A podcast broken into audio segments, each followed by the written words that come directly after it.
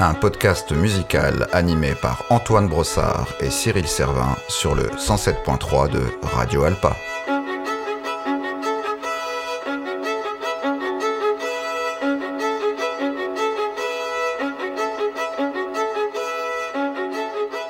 Épisode 8 I'm a Believer.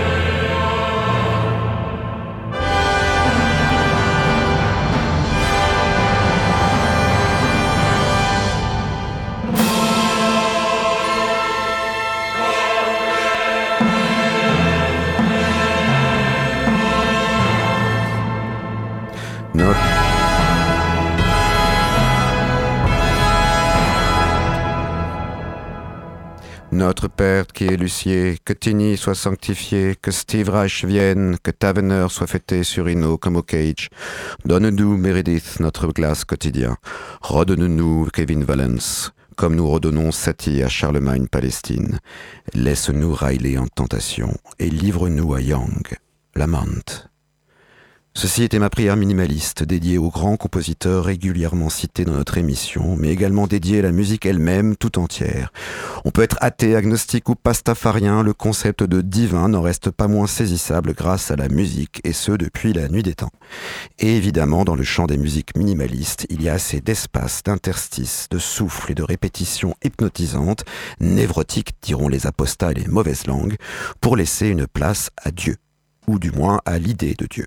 Des racines judaïques explorées par Steve Reich aux préoccupations bouddhistes de Philip Glass, en passant par l'extase christique douloureuse et déchirante exprimée par les œuvres d'Henrik Goretzky et Arvo Pärt, les exemples abondent. Arvo Pärt, dont vous venez d'entendre un extrait de son extraordinaire album In Principio à l'instant, un album encore trop méconnu, rempli du, voilà, de plein de choses, euh, les suaires de Turin, les martyrs sacrifiés, les vierges romaines hantent tout autant les notes que les sciences dans ce disque, et rien, absolument rien ne peut reproduire à ce point l'effet d'une extase mystique. In principio, Au commencement, oui, au commencement de la musique minimaliste se trouve bien ce mysticisme-là aussi. On ne parle pas ici de début au sens chronologique, du terme, pardon, on parle d'alpha et d'oméga, de tenant et d'aboutissant d'un sujet qui paraît plus large que l'expérience humaine elle-même, à l'image des douze notes de la gamme qui font toute une apparition dans le titre que vous venez d'écouter. Loin de nous l'idée d'être exhaustif aujourd'hui, pourtant, quand bien même une petite heure suffirait pour le faire, on se contentera donc d'être le plus œcuménique possible, et pour ce faire, je ne finirai pas par un Amen, je finirai par un Oh.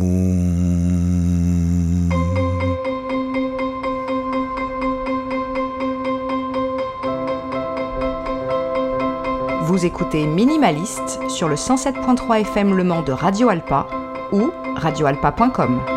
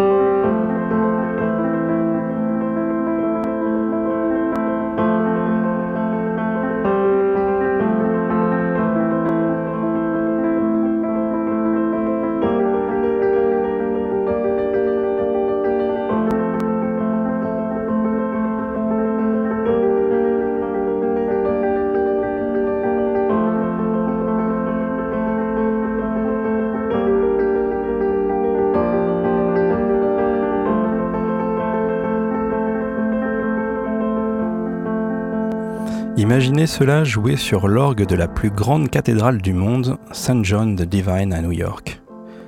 Cette pièce a été composée pour une occasion très spéciale. Nous sommes le 15 octobre 1979 et c'est la musique qui accueille le Dalai Lama pour son premier discours officiel en Amérique du Nord. Glass l'a rencontré quelques années plus tôt lors de ses séjours en Inde, et il est déjà sensible à la cause ainsi qu'à la spiritualité tibétaine. En 1987, il sera d'ailleurs l'un des membres fondateurs de la Maison du Tibet à New York. La communauté tibétaine locale lui a donc proposé d'accompagner l'arrivée de son chef spirituel dans la cathédrale, et Glass compose et joue à l'orgue ce morceau qui n'a pas encore de titre. Il sera finalement appelé Mad Rush, et il est ici interprété au piano par Jay Gottlieb.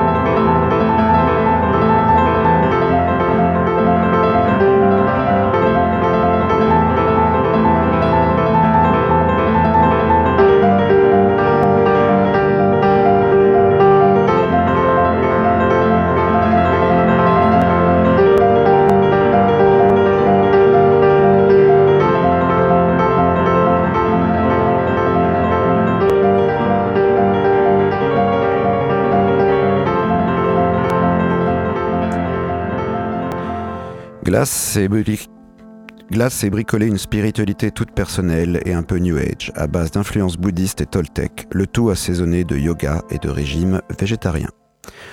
Autre artiste, autre démarche, la française Eliane Radig, elle, se convertit au bouddhisme tibétain suite à une rencontre avec des étudiants.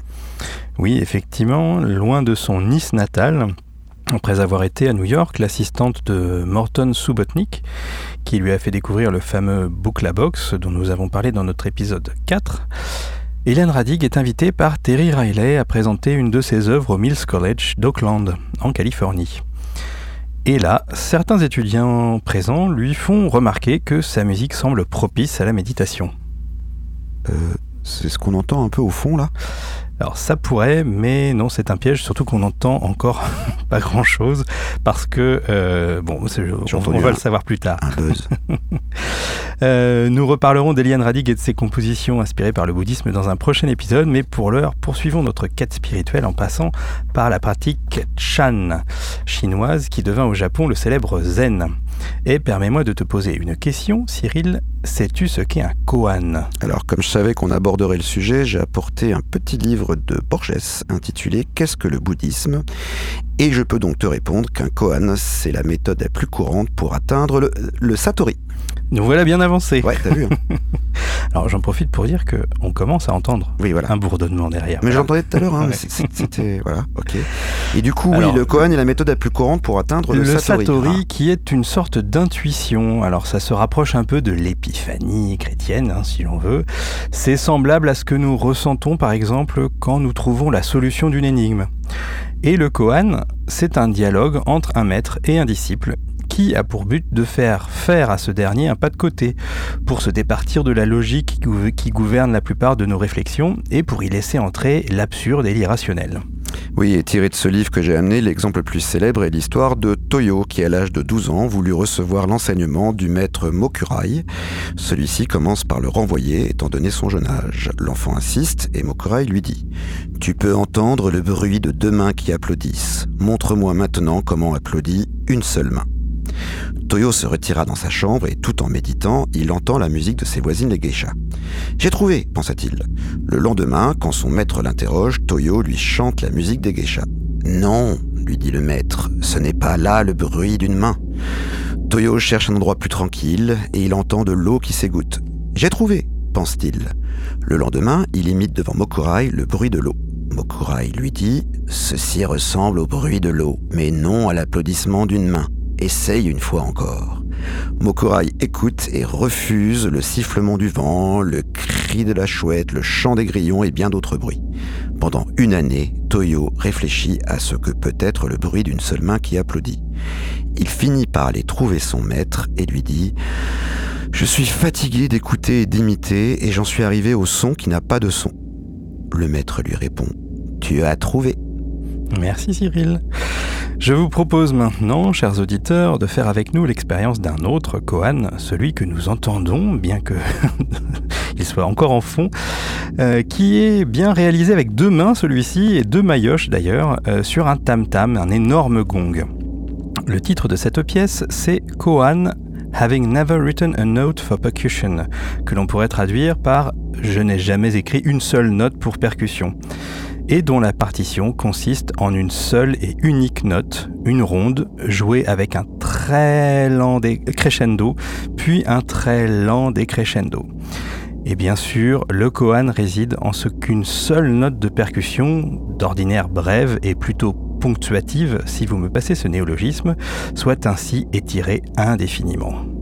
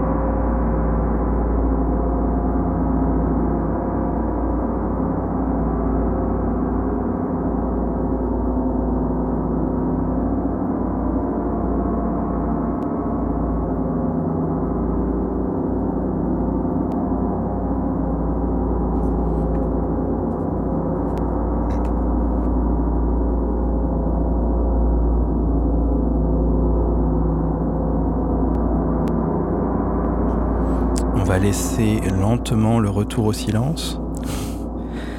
C'était une euh, pièce de James Tenney, donc Cohan Having Never Written a Note for Percussion. Alors pour présenter James Tenney, euh, ben, je vous propose une citation de Steve Reich pour changer. Euh, alors il faut dire qu'ils se sont rencontrés à New York, ils ont, ils ont joué ensemble sur quatre pianos électriques, ce qui allait devenir Piano Phase. Et voici ce qu'en dit Steve Reich. Jim, donc James Tenney, hein, Jim semblait fait pour enseigner. Il allait toujours à l'essentiel, que ce soit en répétition ou quand il expliquait l'informatique. Je me souviens en particulier d'une de ses visites dans le nord du Nouveau-Mexique où je passais l'été 1968. Il allait voir ses parents, si ma mémoire est bonne, et j'étais en train d'écrire un texte intitulé La musique comme processus progressif. Petite parenthèse, un texte euh, qui a rendu Steve assez célèbre. Je lui ai montré euh, ce que j'avais déjà couché sur le papier et il m'a aussitôt fait part de commentaires éclairants. J'écrivais que je voulais qu'on puisse entendre le processus de composition dans le son de la musique lui-même, et il a dit Le compositeur n'a donc pas de secret Il est exact que je ne connais aucun secret de structure qu'on ne puisse pas entendre. 18 ans ont passé, et cette formule ne décrit sans doute pas ma musique comme c'était le cas en 1968, mais le souvenir de Jim allant droit au fait ne m'a jamais quitté. Jolie citation, non mm, Tout à fait. Alors James Tenney, euh, on pourrait le, qualifier d'un minimaliste conceptuel quelque part, euh, et cela d'ailleurs s'exprime parfaitement bien dans une pièce comme celle que nous entendons encore hein, en fond, le Kohan. Euh, il s'agit d'une de ces postal pieces, donc des, des, des pièces envoyées aux dédicataires sur des cartes postales. Et donc on imagine aisément que le format de la carte postale impose une écriture fortement minimale. Ah la création euh, derrière le minimalisme est infinie. Une carte postale maintenant, ok. Mais ça s'inscrit un petit peu dans la lignée euh, euh, du, mouvement Fluxus, d'expérimentation de, aussi à la Cage et puis la Young qui, qui, fait le lien avec tout cela. Hein. Et, et, Tenny est toujours un petit peu, d'ailleurs, il est plus souvent considéré comme un, un, compositeur expérimental, même si finalement pas mal de ses pièces sont assez minimalistes. Euh, alors euh, revenons maintenant à Reich pour évoquer son rapport à la religion, au mysticisme et à la méditation. Tout d'abord, comme chez Glass, la concentration qu'exige l'interprétation peut s'apparenter à de la méditation. Le concert est pour nous une situation où tous les musiciens, y compris moi-même, tentent de mettre de côté leurs sentiments et leurs pensées du moment et essayent de concentrer clairement leur corps et leurs esprits sur la réalisation d'un processus musical continu. Et d'ailleurs, cela peut aussi être valable pour l'écoute de sa musique. La musique doit plonger toute personne à même de l'écouter dans un état d'extase. Reich écrit ces lignes à l'époque de son travail sur Music for 18 Musicians, et on comprend tout à fait ce qu'il veut dire quand on songe à cette musique, à cette pièce en particulier. Mais ce qui peut sembler paradoxal, c'est que lorsqu'il s'intéresse à la religion quelques années plus tard, ces pièces deviennent nettement moins contemplatives. Alors la première composition dans laquelle il affirme sa redécouverte de, la foi euh, de la, donc Steve Reich est juif hein, et, il, redécouvre sa foi un petit peu sur le tard et cette première composition s'intitule Tehillim qui, signifie psaume en hébreu. Euh, et je vous donne là encore une petite citation euh, de Steve Reich. Aucun thème juif n'a été utilisé pour le matériau mélodique. Une des raisons pour lesquelles j'ai choisi des psaumes et non pas des extraits de la Torah ou des prophètes réside dans le fait que la tradition orale du chant des psaumes s'est perdue chez les juifs d'Occident. Elle s'est maintenue chez les juifs yéménites. Cela signifie que contrairement à la cantillation de la Torah et des prophètes, une tradition orale vieille, de 2500 ans, présente dans toutes les synagogues du monde, celle du chant des psaumes n'a pas survécu dans les synagogues occidentales. J'étais donc libre de composer les mélodies de Teilim sans avoir à imiter ou sans craindre d'ignorer une tradition orale vivante. Et là aussi, on reconnaît un petit peu euh, la volonté anti-exotique hein, de, Steve Reich euh, que nous évoquions dans, notre épisode sur, euh, sur l'Afrique, puisque ben, à travers ça, il, essaie en fait, de réinventer complètement euh, même à peine une tradition en fait euh, il, a une inspiration mais euh, à côté de ça il va inventer un, matériau musical complètement complètement nouveau et donc sur le texte de, certains des, psaumes de, la Bible. Et je vous propose d'en écouter maintenant un extrait, c'est le deuxième mouvement de Tehillim de Steve Reich.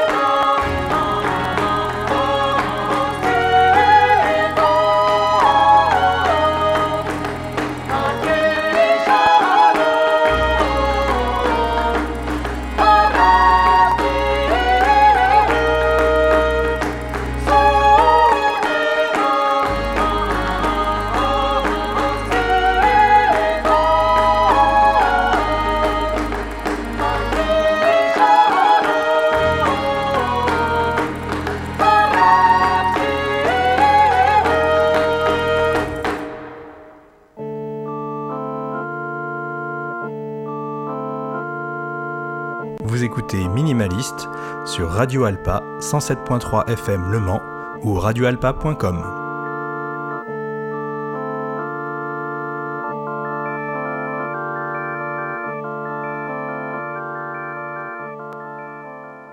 Alors c'était un bon exemple hein, de, effectivement, à mon avis, d'une composition de, Steve Reich euh, qui est euh, nettement moins contemplative, hein, que c'est est beaucoup plus euh, rythmé, affirmé, avec des lignes vocales plus découpées, etc. que ces que compositions précédentes. mais donc sa première sa première composition euh, inspiré, on va dire, euh, du judaïsme. Et après Teilim, eh bien, Reich évoquera la religion à plusieurs reprises dans ses œuvres, de façon, de façon plus ou moins marquée. Mais au final, il n'écrit pas vraiment d'œuvres religieuses à proprement parler. Et c'est un peu un point commun des minimalistes américains. On n'est pas chez Bach ou plus près de nous, chez Messiaen qui a officié à l'orgue de l'église de la Sainte Trinité à Paris pendant 60 ans. Mais encore plus près de nous, il y a le cas particulier non pas de la Trinité, mais de la triade des minimalistes dits mystiques. Le polonais Henryk Gorecki, euh, l'estonien Arvo Pärt et l'anglais John Tavener. Tous les trois sont en effet euh, très croyants euh, et ils affirment leur foi à travers de nombreuses œuvres religieuses, des Te Deum ou Miserere. Et pour illustrer cela, bah, nous avons déjà écouté un petit Arvo Pärt en, guise d'introduction. Hein. Et là, nous allons passer du côté de la Pologne avec un morceau d'Henryk Gorecki, sobrement intitulé Amen, et qui contient un seul et unique mot, Amen.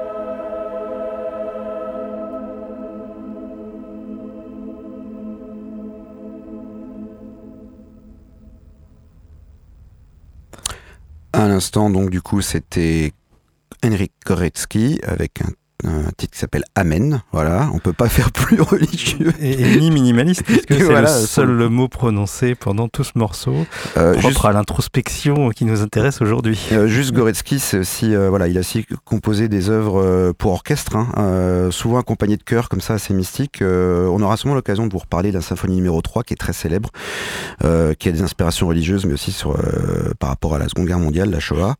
il a aussi écrit d'autres œuvres, c'est vraiment, voilà pour créer une ambiance un petit peu mystique, il n'y a pas mieux. Et euh, bah, on l'associe souvent à son comparse euh, estonien, Arvo Part, Arvo Pert, en fait, comme on devrait le prononcer normalement. Euh, donc Arvo Pert, comme tu disais, c'est un membre de la triade des minimalistes des mystiques. Désolé, Tavener, on va pas trop en parler aujourd'hui, mais... mais Très franchement, hein. c'est en dessous. Voilà. je, trouve personnellement. Euh, Arvo Pärt, euh, il est assez connu aussi euh, par ses utilisations dans le cinéma. On en reparlera dans un prochain numéro de. Bah, dans le prochain dans numéro. le prochain numéro de Minimaliste. euh, Arvo Pärt, s'est fait connaître notamment avec surtout un album sorti chez ECM. En tout cas, il s'est fait connaître dans le monde occidental parce qu'à l'époque, il y avait encore le rideau de fer. Euh, grâce à un album sorti chez ECM légendaire qui s'appelle Tabula Rasa, euh, qui a aussi une inspiration religieuse, même si elle n'est pas directe. Euh, et c'est donc un personnage vraiment à part. Euh, il est donc estonien, comme je disais. Il est, son père était orthodoxe, sa mère était luthérienne, mais en fait, il n'a pas grandi dans un environnement religieux du tout.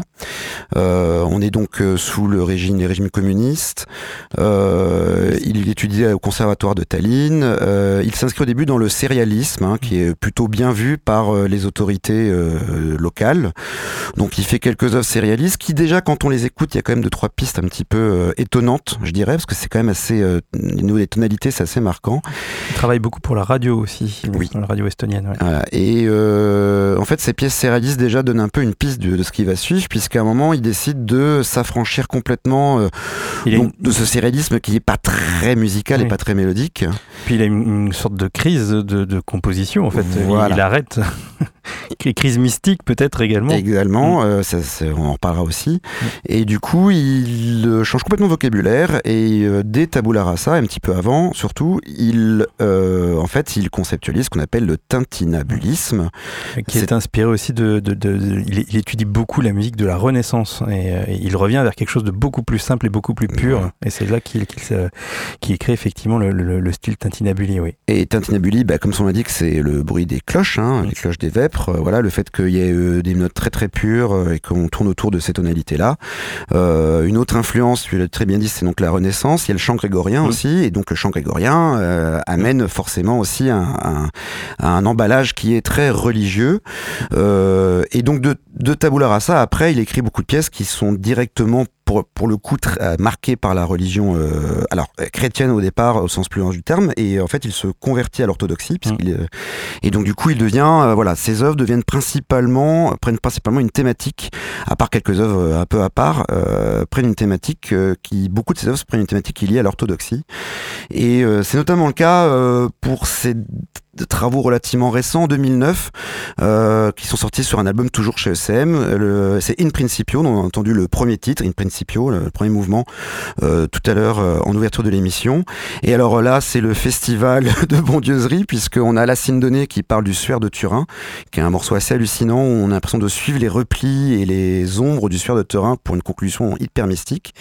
Il y a aussi un morceau qui s'appelle Cecilia Virginia Romana sur Sainte Cécile, la sainte patronne euh, des musiciens et qui donc euh, et donc euh, l'inspire aussi. Bah, c'est une histoire de martyr et je vous propose d'écouter la fin, euh, parce qu'on peut pas passer le titre entier de Cecilia Virginie Romana et vous allez écouter surtout la fin du morceau. Vous allez voir qu'on a des choses en rapport aussi avec le minimalisme dont on parle souvent dans l'émission avec des ostinatos assez insistants et on se retrouve juste après. Cecilia Virginie Romana sur le 107.3 FM, Le Mans de Radio Alpa, Arvo Part, à l'instant.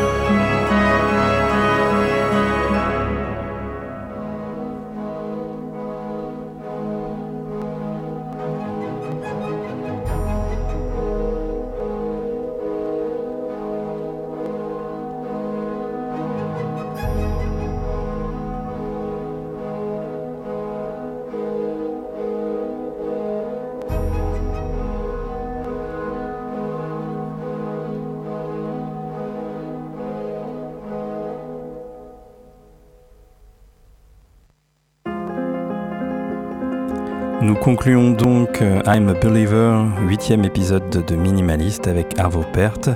Arvo Pärt qui, comme tu le disais Cyril, a été de, de nombreuses reprises euh, utilisé dans la musique euh, de films.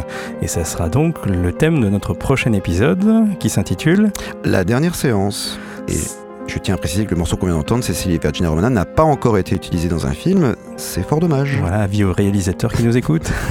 Merci à Arthur à la technique. À très bientôt. Au revoir. Au revoir.